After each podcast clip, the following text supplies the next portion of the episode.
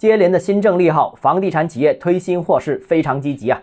欢迎来到邓浩之教买房。过去的两个礼拜时间，我个人呢平均每天出席超过两场的商业活动。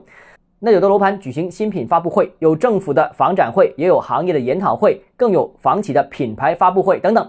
的确，新政一下子把整个市场的积极性都给点燃了，整个房地产行业从业人员积极性也被调动了起来。首先，第一个就是各大房企、各楼盘都在争抢十一黄金周这个档期，那各种新盘、新货、新活动、广告一起堆上来。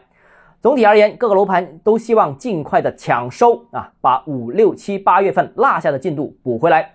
各房企呢也希望通过强烈促销缓解近期的资金紧张。第二个呢，各行政区政府也在积极谋划进房地产市场活跃的相关举措。那各种房展会啊、研讨会啊、发布会啊。地方的优惠政策也是一起扎堆而来，那地方政府其实也很着急，市一级政策已经松绑了楼市的限购，释放了购买力，而区一级呢，则希望在服务、在舆论多方面给予更多的支持，希望市场能够尽快复苏。第三呢，就购房者的热情也被点燃起来了。那刚刚过去的周五、周六、周日，各大楼盘到访的客户也是进一步增加，那尤其是番禺和黄埔两个区域。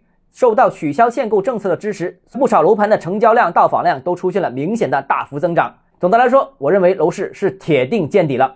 那这句话呢，的确我已经说了接近一年时间了，但实际上过去大半年时间，其实房价也没跌破这个底部啊。那这次呢，我不但认为楼市已经铁定见底，还会将逐步回暖，不会再有那种乍暖还寒的时候了。